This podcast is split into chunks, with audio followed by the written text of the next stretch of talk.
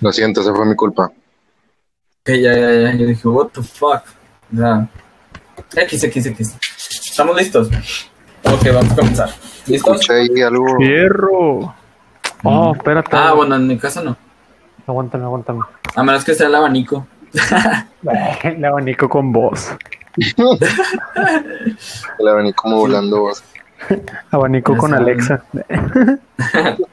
Excelente, ¿qué tal? ¿Cómo estamos en este...? Bueno, ok, X. Otra vez. ¿Qué onda, raza? ¿Cómo está? Puta madre. Vámonos, otra. corte, corte, corte. No, güey, es que estoy dejando unos segundos de margen, güey, para que se pueda hacer el corte y luego ya entrar. Bueno, perdón, güey. Nada más otra vez. No se escucha mucho mi abanico. No, se No. escucha, güey. Ah, ok. Tampoco le hables así, perro.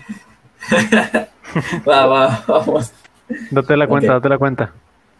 Tres, Dos. dos. Dos. ¿Qué onda, ra- Puta madre, güey. se le- Guarda esa parte. ¿Qué onda, raza? ¿Cómo están? Bienvenidos de nuevo a su podcast Chef Machine. Eh, voy a, a comenzar con, con presentando a la primera persona, que es Alex.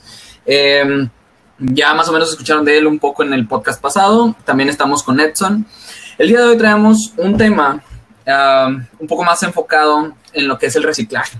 Específicamente reciclaje en las cocinas y todo este tema que pues, para muchas personas es desconocido, que a lo mejor no les interesa tanto lo que pasa en su cocina, sino solamente lo que salga. Pero el día de hoy vamos a tratar este tema. Más adelante eh, vamos a desarrollar algún otro tema, pero comenzamos. Alex, ¿cómo estás? Muy bien, muy bien. Aquí andamos echándole ganas. El día de hoy terminamos relativamente, eh, los pendientes del día. Y pues por eso ahora estamos grabando más temprano que la vez pasada. Sí, definitivamente. Más temprano. Y eso espero que, y eso que es- espero que eso ayude pues al, al rebote de ideas, ¿verdad? Que sea un poquito más, a lo mejor más que la vez pasada. Un poco más consciente. Pero deja tú lo consciente, que seamos más contundentes. O sea, ¿a qué voy? Quiero que me reten, o sea, quiero que me debatan mis, pues sí, mis ideas, porque ahorita vamos a hablar del reciclaje. Y sinceramente yo traigo un, un pensamiento que puede ser un poco a lo mejor ambiguo, o no ambiguo, pero puede crear polarización, por así decirlo ok. porque es muy radical lo que te voy a comentar ahorita, pero igual, eh, ahorita que vayamos adentrando más el tema, vamos a ir articulándolo, ¿verdad? Ok, excelente Alex, me parece muy bien, me emociona, me emociona escuchar que, que quieres que te reten, pues aquí de alguna manera a veces me gusta retar a la gente. Eh, excelente Alex, muchas gracias. Edson, ¿qué tal? ¿Cómo estás? Excelentemente bien. Lleno de energía para, para fines de ser las 11 de la noche. Suspiro. Ánimo. Este, no, no, estamos bien, estamos muy bien. Estamos con ganas. Excelente, excelente, Este, Estamos ahí cargando y actualizando pues toda la información que les vamos a proveer en este día. Eh, y pues un gustazo de seguir con ustedes. Súper. Y claro, estamos dispuestos a, a debatir, refutar y aceptar nuevos puntos de vista que además de ayudarnos a nosotros, sabemos de antemano que les va a ayudar un chorro a toda la gente que nos está escuchando aquí y en United States porque ya vimos que Ah, sí. un alcance bien, bien. ¿Verdad? Bien, no me acordaba. Pues unos Sí. greetings a nuestros friends en Estados Unidos y yo creo que hasta en Europa donde nos van a escuchar. Sí, Ujú. vas a ver pues algún, listos, algún ¿no? mexicano, algún mexicano que ande por allá, ¿verdad? Simón. Y pues bienvenidos a Chess Machines y vamos a darle. Excelente, Bueno. súper cool. Y como todos saben, bueno, creo que de nosotros me refiero a nosotros tres. Estamos en un viernes por la noche mientras gente ahorita se está alcoholizando, está en fiestas. Bueno, tal vez no en quizá reuniones porque estamos en temporada de COVID, pero pues que están de alguna manera disfrutando la noche. Nosotros disfrutamos debatiendo, ¿ok? Entonces les damos la bienvenida a todos. Aquí estamos para trabajar. Ok. Comenzamos con Alex. Alex, tu primer participación, que es la más aparentemente ambigua y disruptiva a tu descripción. Este, comenzamos. Bueno, se supone que, que ahorita el tema planteado, o el que planteamos fue el reciclaje, estamos de acuerdo. ¿Sí? es un tema, te digo, que las posturas que tomes van a de alguna manera radicalizar mi pensamiento o viceversa, o viceversa, yo radical- radicalizar el de ellos. claro. ¿A sí. qué voy con eso? Todavía no lo voy a en claro a lo de las cocinas porque primero quiero poner en claro para mí, o sea, para mi, mi percepción, lo que viene siendo el reciclaje. Sí. Eh, tenemos por concepto reciclar el tomar, digamos, un desperdicio o tomar eh, algún extra de algo que se puede volver útil. ¿Estás de acuerdo? Digo, para no Eh, meternos sí. tan, tan, tan a, lo, a lo científico.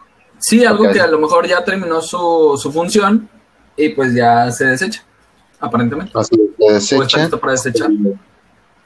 Sí, así es. El hecho de que está listo para desecharse, eh, pues quiere ya, ya por hecho que va a pasar a dese- o sea, ya es un desecho en sí. Entonces, mm, lo que es el reciclaje consiste en eso, ¿no? En, en- en utilizar los menos recursos y aprovechar esos recursos para, para no gastar tanto y, y abusar tanto de la naturaleza. Sí, sí, sí, sí. Que al final de cuentas ese es donde aprovechamos la mayoría del tiempo que tenemos el día de hoy. Entonces, partiendo de esa premisa, estamos de acuerdo que a gran escala la mayor contaminación proviene de empresas eh, grandes, privadas, en las cuales pues se generan algún tipo de energía. Ujú. El 90% de lo que es la contaminación o el desperdicio que se hace a nivel mundial viene de nueve empresas, así, o sea, más o menos. De El- nueve empresas específicamente, 90 o sea, es- o- ¿cuántas? 90 perdón? macroempresas, 90, perdón, es el 10% Ah, ok, más o menos. ok, ok, ok. Alrededor de 90, 100 macroempresas son las que están detonando bastante contaminación. Ok, ya. Entonces, Ya me había alarmado demasiado, dije, wow, ya, o sea, como, pequeño, y disculpen el dato. Sí, 90 empresas, te estoy hablando macromundiales, o sea, nivel grandes. sí, sí, sí, tipo, no sé, Coca-Cola, cosas así. Sí, no, no quería entrar a lo mejor a fondo en, en, En etiquetas porque No, yo me refiero a niveles de empresa, no que esa empresa ge- genere ese tipo de cosas, sino que me Claro, refiero a ese nivel de empresa. nivel, exactamente. Una comparación. Bueno, entonces, prácticamente lo que produce el ser humano güey, es un 1%, o sea, prácticamente no es nada, güey, a comparación de esas empresas que tienen un 90, o sea, 90-99% de contaminación. Entonces, güey, partiendo de esa premisa, güey, le estás diciendo a la gente que recicle desde su casa. ¿Sabes, ¿Sabes qué? Aquí, no sé si ya terminaste hasta cierto punto tu punto, vaya. Nada No, más tengo hecho, algo. Dime. Eh, eh, es que me recuerda, o sea, que la semana pasada en el otro podcast, en el podcast anterior, estábamos hablando sobre las empresas y cómo es la manera del hombre de deslindarse de ciertas responsabilidades aparentemente ante la ley, que son como que ideas solamente la empresa, el, el concepto de idea es solamente un concepto, vaya, una idea, no es nada real. Entonces podríamos decir que los humanos somos los que estamos contaminando, ¿no? A final de cuentas. Eh, sí, No sé si a hacer- Claro, sí, entiendo tu punto, pero el pensar así nos cierra eh, la cortina de, de posibilidades, ¿verdad? De, de resolver un problema. ¿Por qué? Porque te, como dices tú, la, la vez pasada mencionaste el indivi- individualismo. Ajá. El hecho de que tú, de tú pensar que tú contaminas a nivel mundial, güey, como un ser humano es individualizarte. ¿Sí me explico, no? Ajá. Bueno, entonces, partiendo de la premisa anterior donde me habías metido ahí la, la cucharita, le estás diciendo a la gente, al ser humano, que empiecen desde su casa, ¿ok? A reciclar lo más que se pueda. En dado caso que seas neurótico con tu cuidado de desechos, aún así, o sea, aunque seas a nivel neurótico, así a nivel ya estás, ese güey está loco, está psicótico ya por la, sí, o sea, por el control que quiere tener sobre el desecho, aunque seas así de psicótico, sigue siendo 1% del problema. O sea, estás enfocando una solución y estás queriendo que el 1% del problema resuelva el problema, cuando, el, cuando realmente el problema está en el otro 90%. Sí, entonces ahí el enfoque del, del, del cargo del, del problema o, la búsqueda del problema y yo sí siento que está mal enfocado. Ya. Entonces, hay una frase que escuché hace poco en un podcast y que sí me dejó pensando mucho.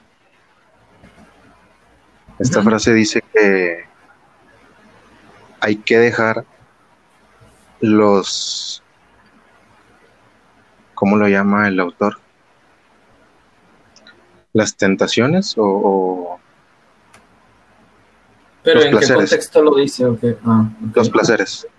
Dice él, hay que posponer los placeres inmediatos por los placeres a largo plazo.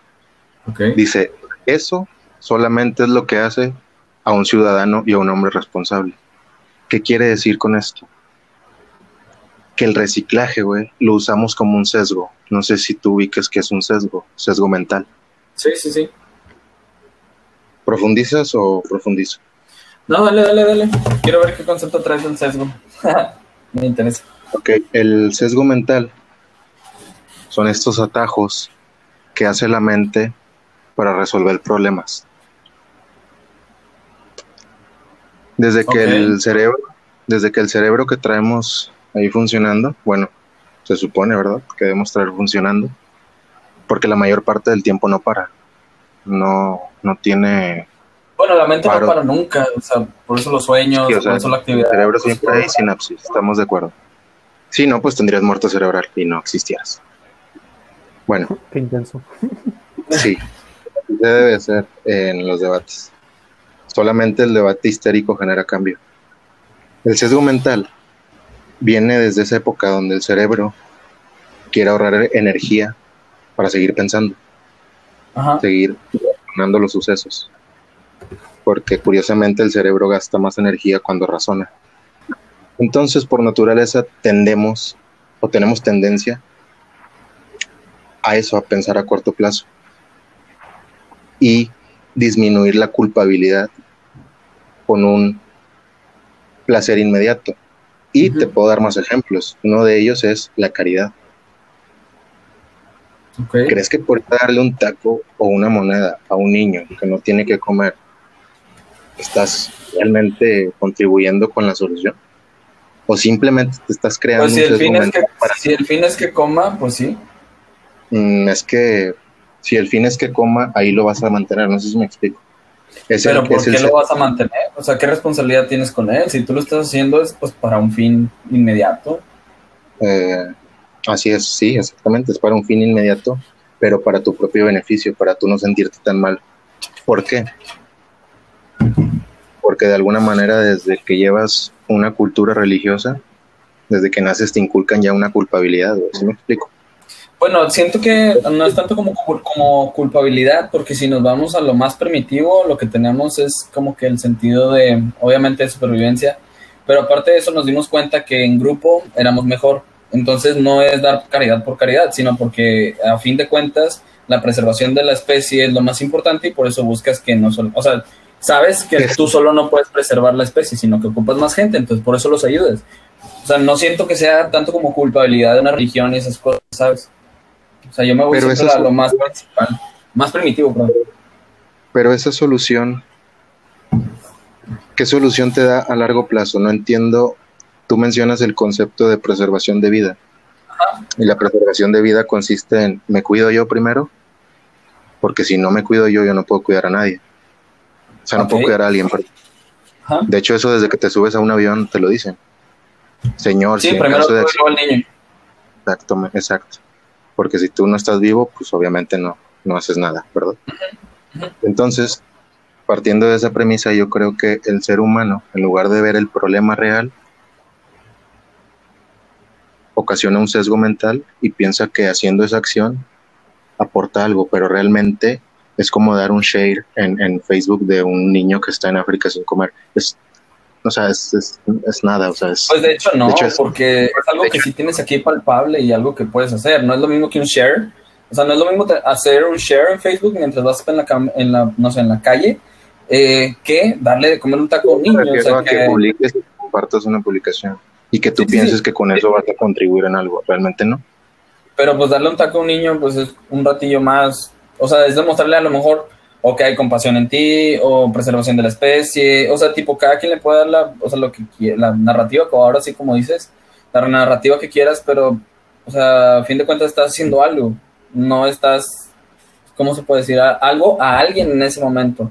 No estás haciendo algo, de, ¿cómo se llama? Como que algo digital o algo que no puede ser pa- tan palpable, a lo mejor inmediatamente.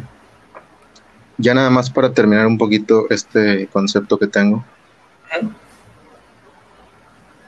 Hago referencia a estas figuras que salen de repente como disparadas por por un grupo por grupos no sé de gente que que no sé qué piense la verdad por ejemplo esta niña esta Greta Thunberg no sé si la recuerdan Sí. Me suena. ¿Cuál es?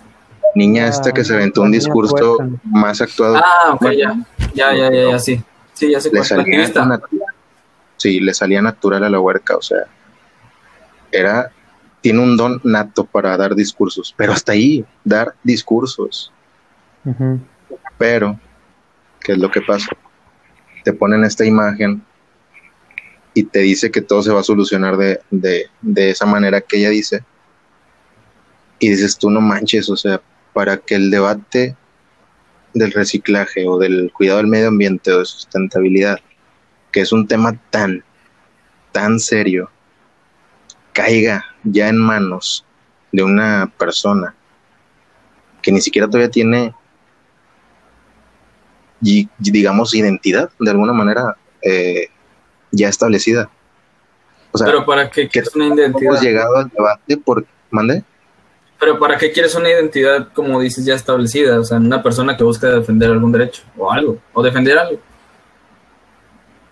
Mm, yo, bueno, yo siento eso, que no le puedes confiar algo tan importante a un líder de esa edad. No está preparado. Históricamente, hecho de que- hubo muchos gobernantes, emperadores, todos súper jóvenes, ¿no? Ejemplo, O sea, Los egipcios. Mm. Los egipcios desde muy temprana edad tomaban eh, pues cargos políticos, muchas veces por los fallecimientos prematuros, y no es que fueran malos, de hecho, y yo sé que no, no la comparación no es tan, tan eficaz porque en aquellos tiempos los niños vivían detrás de sus papás y los papás los tomaban y les decían, es que el imperio lo vas a dirigir así, y así fue, pasó con Ramsés, de hecho también aquí en América pasó con dos o tres este, emperadores en el centro y sur de, del continente americano que eran muy prematuros los gobiernos, pero a fin de cuentas ellos tomaban como las riendas porque lo vieron. Yo sé que tal vez Greta Thunberg no es como, como tú dices, un líder tan, tan fuerte y no es porque sea una niña, eh, pero sí hay que, sí hay que remarcar que para tocar un tema como tú dices muy serio, sí tienes que tener fundamentos, estudios sí. y sobre todo la experiencia, porque yo puedo decirles ahorita, chavos, es que pues el planeta se está pudriendo, cosa que ya sabemos. Tenemos que buscar una solución, cosa que ya sabemos. sí. La solución se basa en no hacer esto, no hacer esto y no hacer esto, cosa que ya sabemos. Lo que puede ser aquí, y ahí va, vamos a tomar dos vertientes. La negativa, sí es una niña, sí no tiene, o sea, a pesar de que tiene esa buena manera de dar el discurso, no tiene peso lo que dice, porque puede que esté citando, parafraseando, o ahora sí que calentando otra vez, recalentando los tamales para hacerlos de comer a la gente exacto. pero por otro lado tiene la iniciativa. Yo sé que no para ahí. La cosa sería que, que al igual que esta niña, ahí, ahí vengo con lo de tomar lo bueno y desechar lo que no nos sirve. De esta niña podemos tomar eh, esa chispa de, ¿sabes qué? Sí, es que sí, debemos de estar hartos de hacer las cosas mal. Debemos de estar hartos de ir por la calle y lanzar basura. Debemos estar hartos de consumir botes de plástico. Debemos, debemos hacer las cosas bien. Yo creo que así, así a este punto se debe reducir todo. Haz las cosas bien.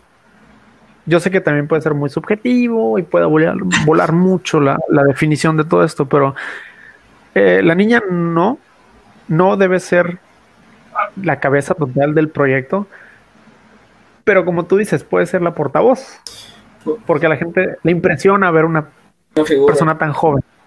Ajá. Es Yo sé que a nosotros o a muchas personas nos va a parecer, ah, una niña. ridículo. Y al contrario, A mí al resto de la personal no me cae bien, o es canijo, una niña. No me cae bien, no es que no defienda su lucha, pero no sé, la chavita no me cae bien. Pienso yo que es una manera de optimismo. Eh, ¿Vano? vaya, es que el optimismo es, eh, no hay bueno, ¿me entiendes? Sí, no, no, o sea, el optimismo no es nada. El realismo No es bueno, es Esto malo. lo que debemos tomar. Sí, mucha gente dice que el realismo es negativismo y no, o sea, el realismo es, pues esto va a pasar. No importa lo que hagas, no importa lo que digas, va a pasar. El, vas, optimismo eh, es nada más Pero y, y si si le ponemos optimismo consciente, Es que no hay, güey. No, no, no. sí, no hay- ¿cómo que no? No, O es sea- que no puedes ser consciente porque es, es, es una Imagina- moneda al aire, es jugar al azar, es jugar a los números. Ok. mm, ¿qué, qué creen? Por decir, vámonos a los animales. A lo mejor van a decir, o sea, vamos a, pensar algo así como por decir, el macho alfa, ¿qué piensa cuando ocupa ser macho alfa? ¿En qué piensa?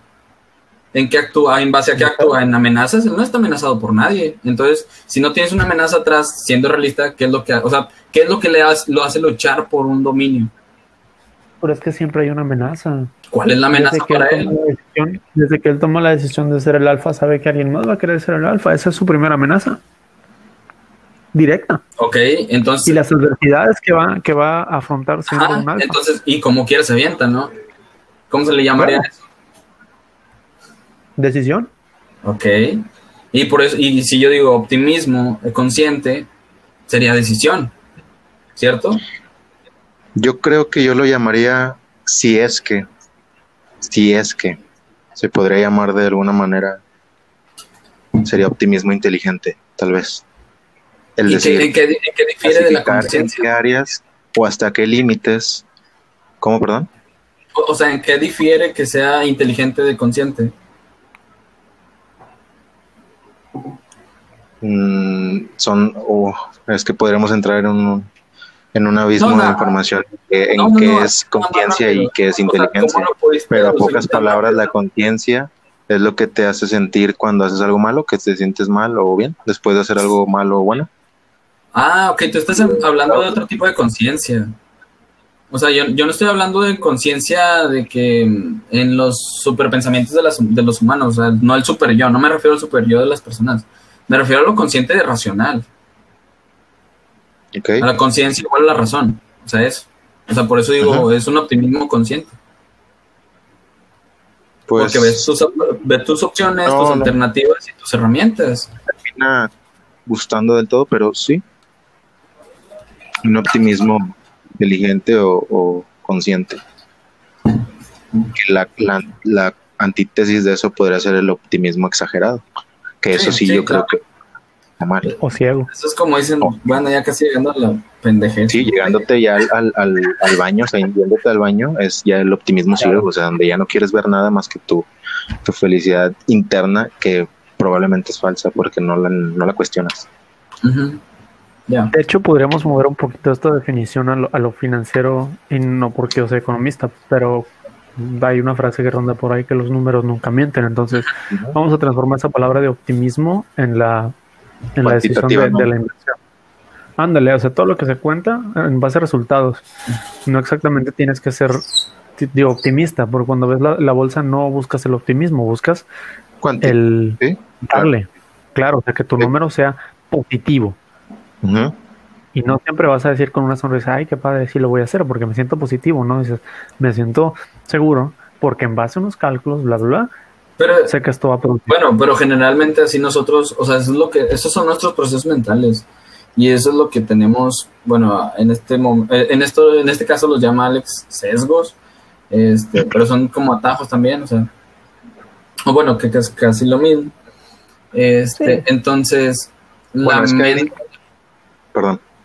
Hay Sí, diferentes sí. tipos de, de sesgos. Está el sesgo, digamos, el negativo, el, el negativo, el neutral, o sea, el negativo sí es como que un sesgo, un retraso. está, está el de anclaje, Ajá. que es como esto de, de Lo que te regresa, ¿no? Sí, así como que rebotando un poco. Está el de, ay, no me acuerdo cómo era, de primera, no sé qué, pero es cuando nada más escuchas una opinión y te, ya, te haces fanático de esa opinión. ¿Sí me explico?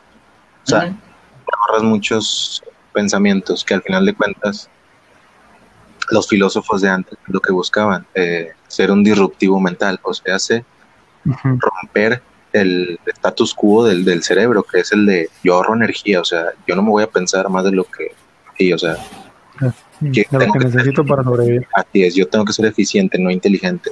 Y luego el, el intelecto al mismo tiempo era, no, güey, o sea, el, el mismo razonamiento te va a demandar energía, o sea. Entonces estos sesgos mentales de ahí vienen. Y estos sesgos mentales, digamos, ya se transgiversan o fueron transgiversados por la sociedad, que se van emulados a estos mensajes positivos en las redes sociales, por ejemplo. O sea, demasiado positivismo te va, o sea, te va a hacer daño tarde o temprano. Es como dicen, el, el, la- el exceso de confianza a veces puede ser un juego en tu contra. Pero no dicen que siempre. Entonces, capaz si eres de aquellos que sí les toca, el, a lo mejor 1% que sí les toca ser de los Claro. más afortunados. por ser optimista. Yo lo que creo... Entonces no podemos descartarlo.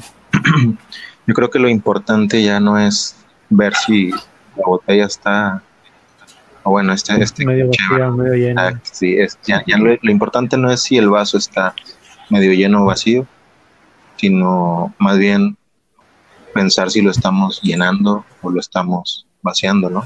¿O qué vas a hacer con el vaso? Si, te vas a- si, a echar, si le vas a echar hielo.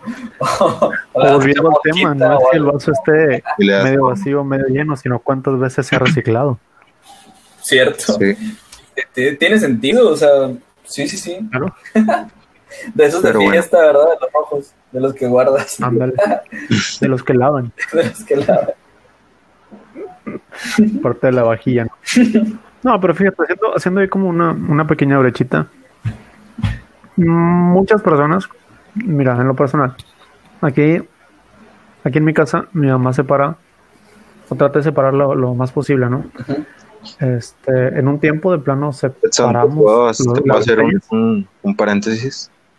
Sí, Yo sé, yo sé que a lo mejor mi comentario la gente lo tomó literal de este pendejo me está diciendo que no recicle, ¿qué pedo? No, Ah, por ahí. Nada más quiero aclarar. O también, mucha gente se pudo sentir ofendida y lo entiendo.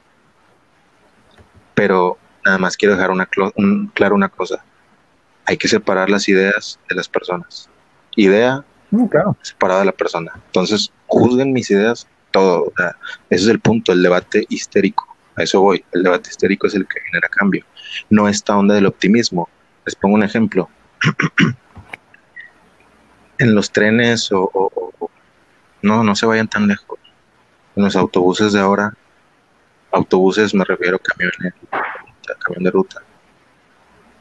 ¿Cómo han cambiado de, de ser carcachas, literalmente? No sé si se acuerdan que antes, bueno, Sí.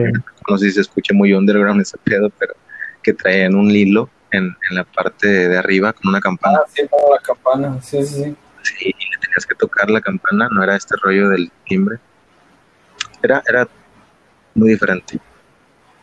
Entonces, si te pones a pensar, se me fue el, se me fue el punto al que quería llegar. Se te fue. Sí. No, No pasa, me. Ya me acordé. El hecho, güey, de que alguien en ese momento se haya quejado, güey, interiormente haya hecho un debate histérico de que, oye, güey, ¿por qué las pinches rutas están así, güey? No puede ser. Yo ya no puedo estar así, o sea. Y se- eso se contagió y se contagió y se contagió hasta que llegó un momento donde se realiza el cambio o el proceso de cambio. En cambio, si te vas al optimismo eh, y dices, no, güey, pues tengo que ser feliz con este camioncito porque pues es lo que tengo. Y sí, pues es lo que tengo y no me Ah, tengo ahí que sí te voy a interrumpir, vato. Eso se llama. No, no, no, no, no. Eso se llama conformismo, vato. No, ahí sí, definitivamente te, te, te lo va a cortar la idea, vato. No.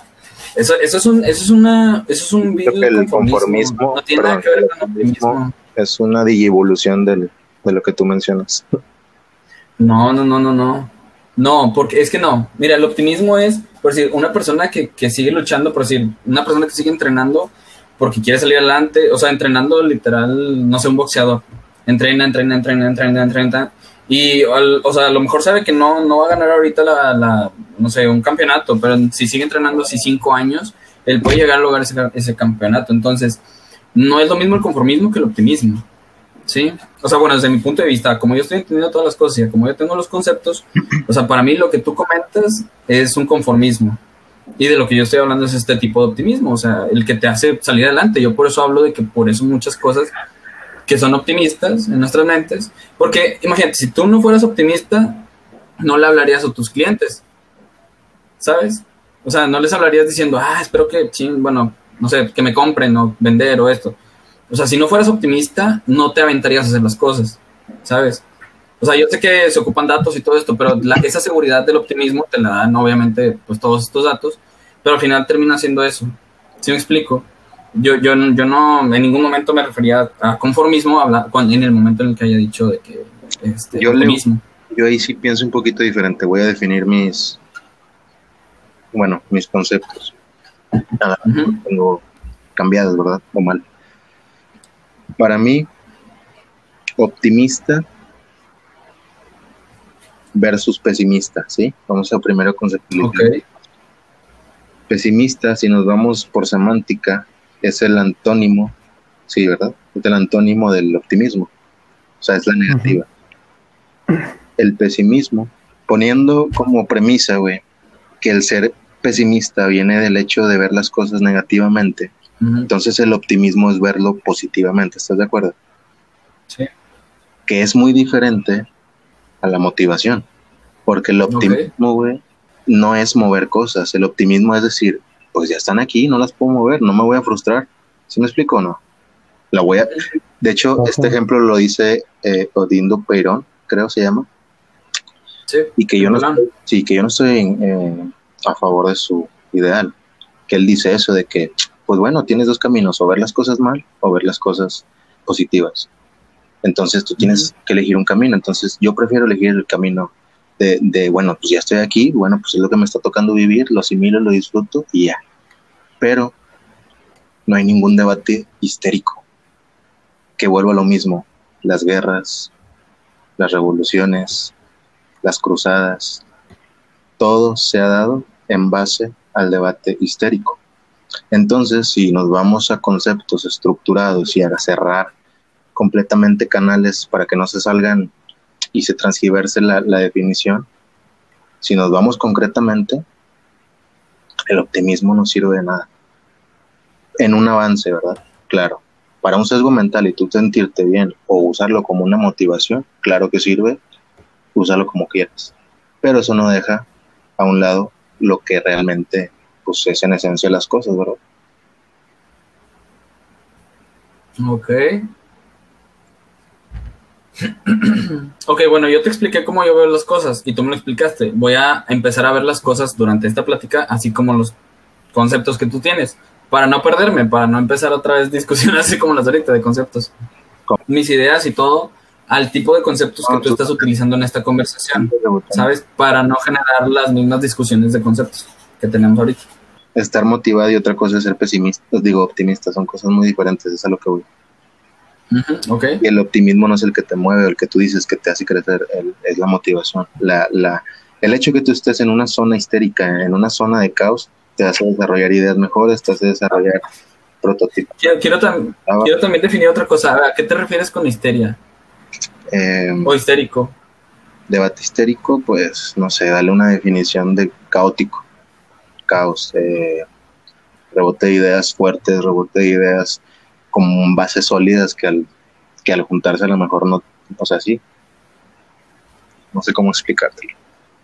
Pues sería algo objetivo, ¿no? Claro. Solo hablar con él. Sí, ser objetivos.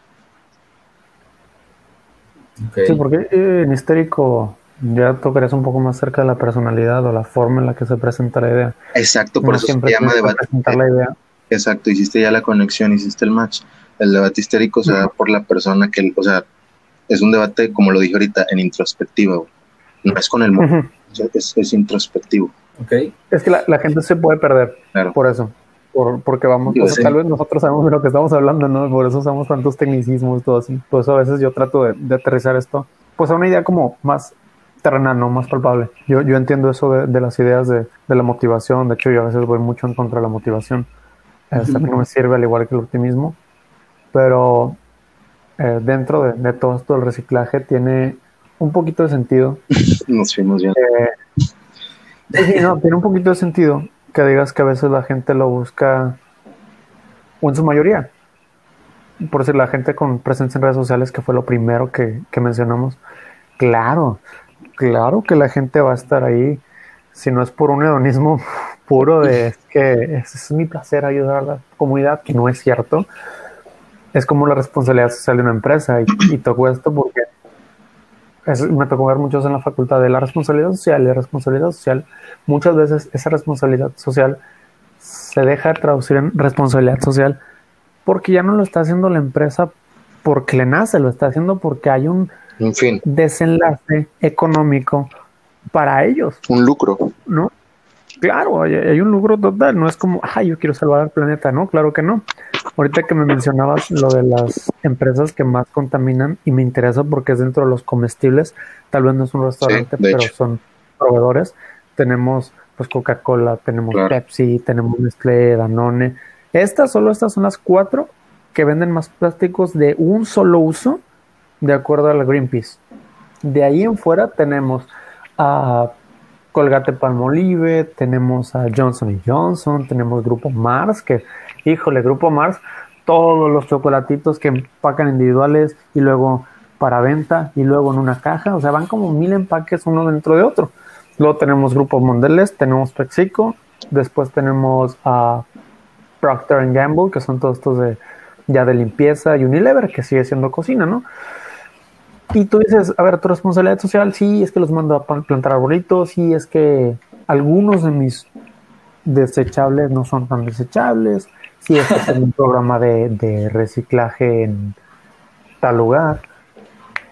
Pero, digo, al final del día, aparte del lucro, hay todavía muchas más cosas escondidas, porque aquí también Greenpeace menciona como, como la declaración, ¿no? como lo que auditan. Y los porcentajes son exageradamente bajos. Te puedo asegurar que recicla más el don de la tiendita de aquí con sus cajas de cartón y la fregada que estas empresas transnacionales que tienen la tecnología. Wow. Y sí, o sea, conectando tu, tu comentario, Edson, y tal vez hasta cierto punto creando también ahí un poco de debate. Yo siento que te fuiste aquí cortito con Coca-Cola, Pepsi. Y sí, yo sé que... Es más conocido. Claro, exacto.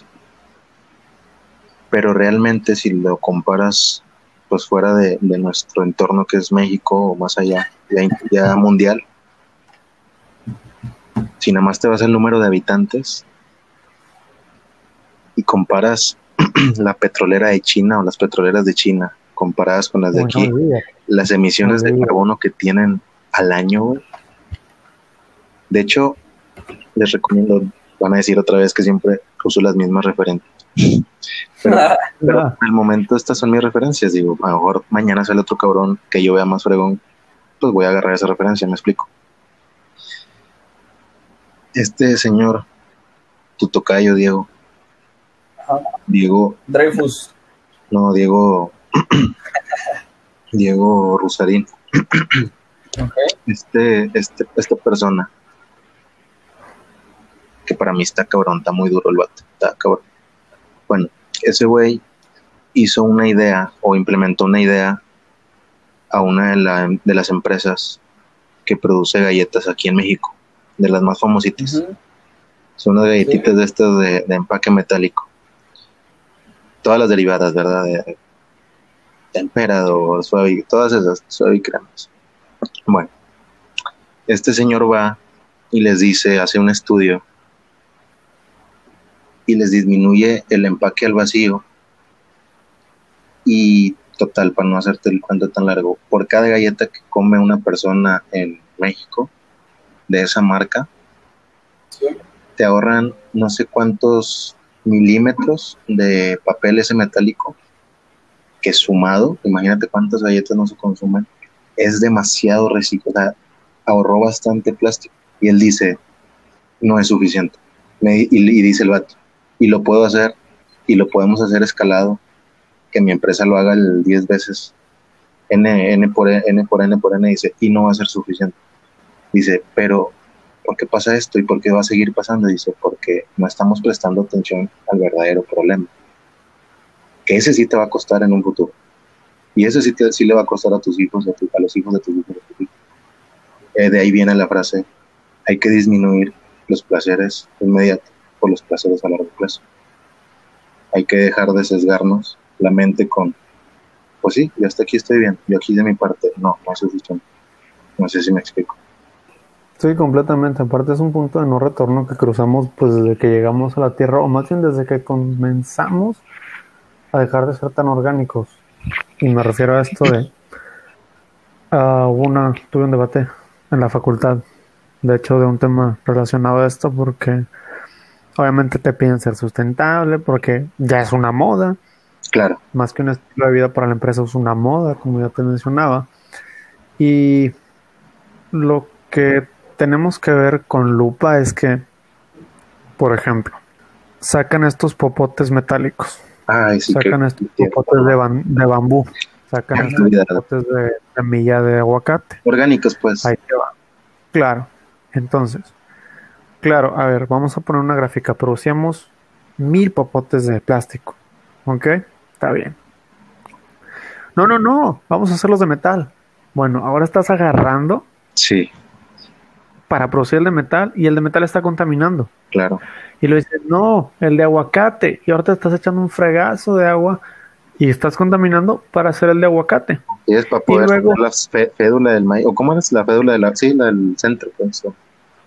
Ajá, entonces, cuando te pasas ese placebo, cuando tú dices de que quitas el sesgo, cuando quitas la venda del estamos reciclando o estamos siendo sustentables, orgánicos, ecológicos, o sorpresa, detrás de todo eso, a final de cuentas, bajaste la producción de plástico, pero multiplicaste la contaminación por haber creado cuatro variantes más. No creaste cuatro variantes de productos, creaste cuatro variables de contaminantes. que dicen, ya, ya todavía ampliaste el espectro todavía de, pues sí, de contaminantes.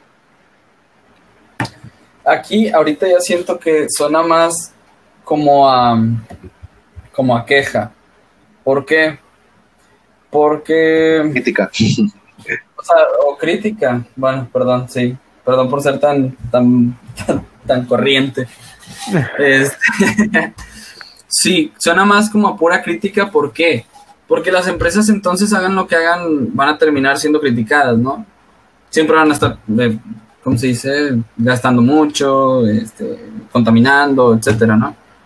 ¿Qué proceso no, no sería, o sea, qué proceso no gastaría nada o no multiplicaría o duplicaría el trabajo y el gasto de energía y de ciertas cosas? No tener O sea, industria.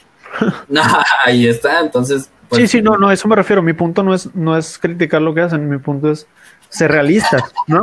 O sea, no positivo de, ay, vamos a, algún día vamos a, a reciclar tanto como podamos. No, y al contrario, no es para que dejemos de hacerlo. Pero tenemos que entender que entre más avanza la tecnología y más avanzamos nosotros, más crece el espectro, más, o sea, tiene que producir más. Mm, Por eso ya nos vamos a amar. Claro, o sea, es, es como el, el- el hombrecito gris y el hombrecito rojo de YouTube. Va cargando bien padre el gris y de repente el rojo le pega y se te paró el video. Y apenas Ya, ya, vamos- creo que. digo, que usar ejemplos así bien aterrizados para que acá la, la raza los, los pesque la primera. Entonces, ¿no? sí, sí, yo me propongo y yo este, en mis empresas que quiero abrir y que estoy por empezar, quiero que todo sea así, pero y no es sociedad individualista y aunque sea en conjunto. 10 personas en una empresa van a tratar de reciclar todo lo que usa la empresa, pero luego el producto Así ya es. está generando algo y el servicio ya está generando algo y tu producción ya está generando algo. Entonces, 10 para 4 que se multiplica, que se multiplica, que se multiplica, es la paradoja de la tortuga. No sé si la han escuchado. No, a ver. ¿Cuál? Eh, déjame recuerdo el nombre porque es... Según yo eh, recuerdo que esa estaba mal. Es con la, la tortuga y la infinito. No, no, no. Es una tendencia al infinito. Esa, güey, o sea, Sí, pero no nada más. avanza 10 y luego este vato avanza uno, Sí. pero ella vuelve a avanzar. Sí sé que eh, no la Eso está estoy- mal, güey. Sí, no la estoy poniendo para, para que la analicemos la paradoja, estoy poniendo la, la alegoría, ¿no? Lo que representa. Pero como quiera está mal. Bueno, volvemos con el de YouTube, ¿no? Entonces. O sea, nada más dilo así como es, o sea. Sí, vamos a tener No. un avance y nos vamos a tropezar. Claro. Pero bueno, ok, ok, dime, termina, termina. Sí, sí, o sea, no- nos vamos a tropezar porque producimos para 20, reciclamos 5, pero nacen 20 más y queremos alcanzar ese 20 más como empresa, como restaurante, como, como empresario. Quieres acaparar el mercado y no tiene, tienes para producir el doble, pero no para reciclar ni una tercera parte. Ya. Con, con, con esto, fíjate que me recuerda mucho a un documental que yo estuve viendo de en cómo. Ah, ya, ya, ya recordé. Ah, hay algo, estaba viendo un documental acerca de cómo, cómo se mm, catalogan los niveles de civilización. ¿Sí? Hay aparentemente en ese, en ese, en ese este, documental que vi, había cuatro niveles, cuatro niveles de, de civilización. Está, y nosotros estamos en el primer nivel. ¿Sí? Eh, este primer nivel, ¿sí me escuchan todavía? Sí, Sí, sí, estamos poniendo. Ah, pues pensé que se... Ok, ok. Eh, en este primer nivel de civilización se refiere a la cantidad de energía que tiene el hombre a su disponibilidad. ¿Sí? Entonces, y, y obviamente, pues la herramienta para manejarla. O sea, entonces nosotros estamos en nivel 1, ¿sí? Porque pues estamos utilizando toda la energía que tenemos en el planeta. Pero cuando pasemos, cuando esta civilización sea más avanzada, está en el segundo, que llegar, llegar al segundo nivel, se podría, se podría decir que ah, utiliza la energía que está en la galaxia. ¿Y cuál es la energía que tenemos en la galaxia? Principalmente el Sol. Sí, Sí. pero se re- me refiero a utilizar un aparato que pueda canalizar la energía del Sol literal, o sea, de toda la energía del Sol, no solamente de lo que llega a la Tierra, sino de toda la energía del Sol, o sea, rodear como con una máquina o algo así el Sol y utilizar toda esa energía. Ese es No, el segundo nivel de universo. civilización. El tercero es utilizar la energía disponible en tu galaxia, hoyos negros, estrellas, planetas de neutrones, etcétera, ¿sí? O sea, todo, o sea, esa es la civilización en tercer nivel. El cuarto nivel ya son, o sea, bueno, obviamente ese ya es un poco más, mucho más como que inimaginable, pero es- son los que tienen la energía a disponibilidad del universo completo. Entonces, hablando de esto, pues el hombre siempre va a ir tras más cosas y avanzando y avanzando y avanzando. Entonces, no siento que sea ahorita un problema, porque el hombre siempre lo va a buscar, eh, va a buscar la manera de salir adelante. Por eso ya estamos buscando salir del planeta. Entonces, entonces por eso no, mm, no creo que nuestro... ¿Perdón?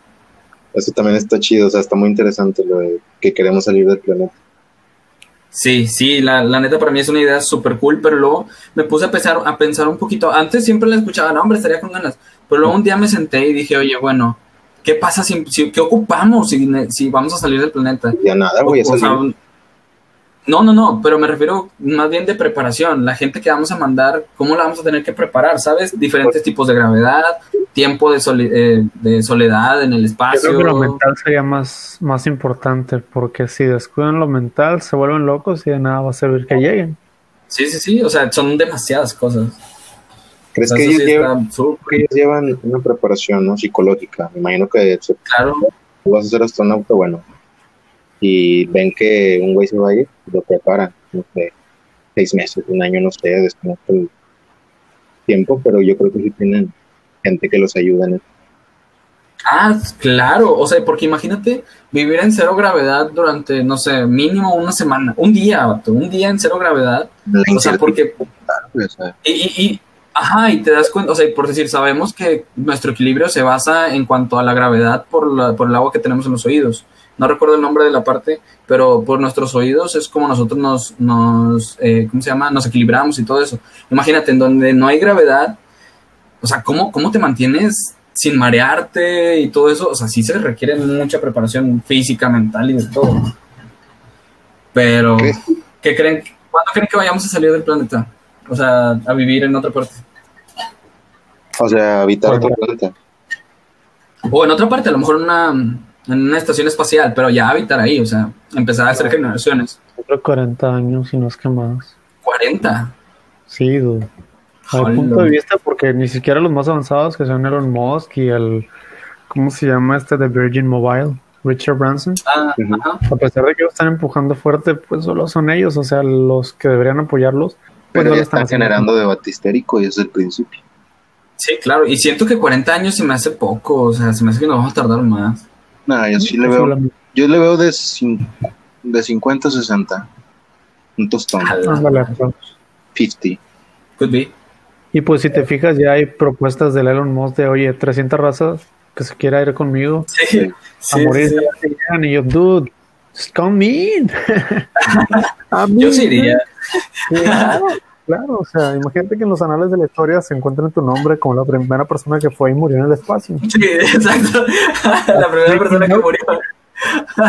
Y luego sale el El meme, primero ¿verdad? que murió porque no se amarró bien el traje. Ah, Y sale el meme de que, y bueno, ¿quién tiene hambre?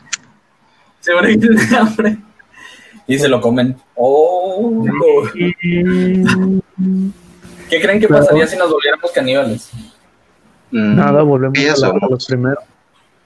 Yo siento que volveremos al inicio. O sea, pero por generaciones. O sea, no creo que haya tantas tanta gente que, que los coma. Que coma Ay. O sea, yo- los veganos. Que el veganismo Sí, también Ni siquiera se puede- Ni siquiera se puede considerar porque hay mucho vegano. De, no, o sea, es que cómo me voy a comer. No, no, espérate. La gente fit que no va a comer gorditos o que no va a comer gente caucásica, qué sé, o sea, no, no, ya se puede. Ah, o sea. bañado. ¿Sabes? O sea, profit. Como van a comer profit. Ándale, así de, ay, mira, él. Ese vato está mamado.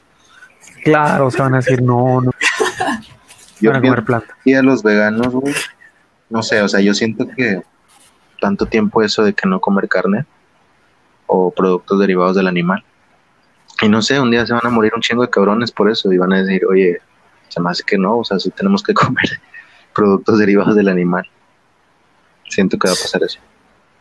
Tal vez. Sí, pues es que los, son los que menos se están adaptando. A menos que Otra vez, adapten y o sea. creen otra raza, ¿verdad? Puede ser. O sea, otro tipo de No organismo estomacal. No, así déjalo, me gusta más esa teoría. La primera, Sí, Eh, the first. sí, nada más que to- to- todo lo que decimos aquí, muchos son bromas, muchos son de en verdad. No, ese sí ustedes averiguar cuáles son cuál y cuál. que lo podemos dejar así y no pasa nada. Nos deslindamos. claro, claro, no, no, como lo quieran tomar. Es, Exacto. haciendo clic, es up to you. haciendo clic, haciendo clic en la ventana hacia atrás, flecha hacia atrás. Y regresándome un poquito a lo del reciclaje, que todavía no lo anclamos a las cocinas y, y creo que ese era el tema. Pero bueno, está bien, ya desarrollamos algo bueno. Ahora vamos a ver las cocinas. Excelente. Bueno, a mi experiencia, que he trabajado en cocinas alrededor de seis años, tres en una empresa y tres por mi cuenta, me he dado cuenta que hay puntos ciegos en las cocinas en cuestión de sustentabilidad, en que no hay controles de, de consumos. ¿Cómo? Vaya, a nivel técnico tú te das cuenta cuando una llave tiene goteos de agua. ¿Sí? Te das cuenta cuando un equipo está fugando agua, un horno, una freidora. Bueno, la freidora no lleva agua, pero los hornos automáticos, los rational específicamente, tienen consumo de agua. Entonces, si no detectas a tiempo esos detalles, te llevan a un consumo y a una pérdida, una de agua potable, de agua limpia, que ya no se va a recuperar. Otra, el equipo al estar funcionando se, se ensucia obviamente por la grasa que usas, por la harina, por lo que, para lo que lo uses, el equipo va, va, va a ensuciarte, va a ensuciarse y tienes que usar unas pastillas. Esas pastillas prácticamente es ácido. Es ácido para degradar el cebo y la grasa que se queda impregnada en el horno. Entonces, a eso súmale el gasto que ya tuviste por las fugas.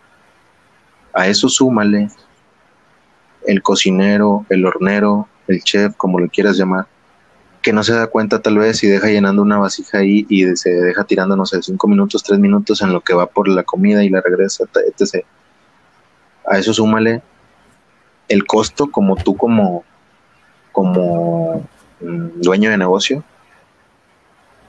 como dueño de negocio estar gastando en esas pastillas y aparte estarte chingando litros y litros de agua al día, porque prácticamente es echarle químico y ácido a ese agua.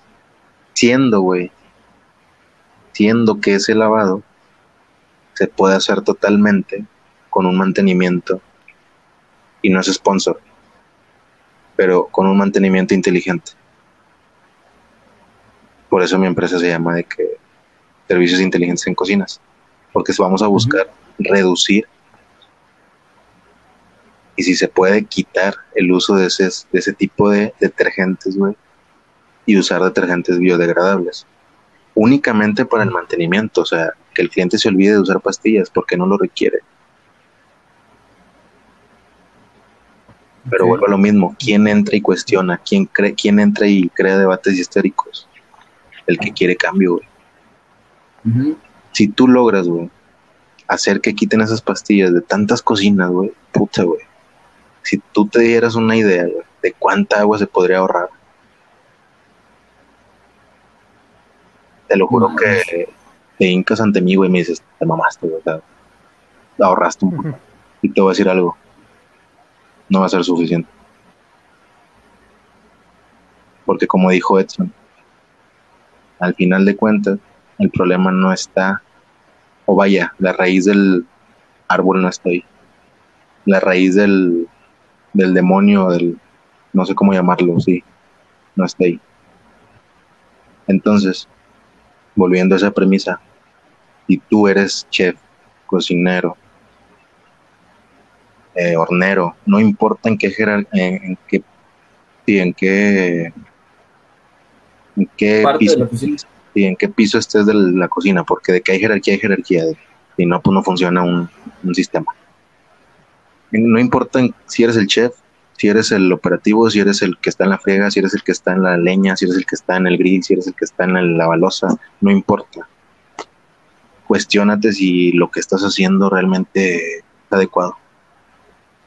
Todo se puede mejorar, nada más tienes que saber esos puntos ciegos. Entonces nosotros como, como empresa así inteligente no, no, no queremos crear el inteligente como, como esta inteligente, inteligencia artificial de... Sí, o sea, no. Va por el lado de hacer las cosas inteligentes. O sea, sí, actuar inteligente. Entonces, hoy en día, más bien, en un futuro, va a llegar un momento que la cocina va a ser totalmente de equipos de este tipo, Que ya estamos cerquita, güey. Ya en una cocina es muy raro que veas hornos de leña, hornos, sí, o sea, muy convencionales. Ya, ya ves equipos automáticos donde tú pones un, le picas algo y ya jala. Entonces va a llegar un momento donde esos equipos pues van a generar también un contaminante porque hay algo, hay algo muy importante que no sé si lo conozcan, que se llama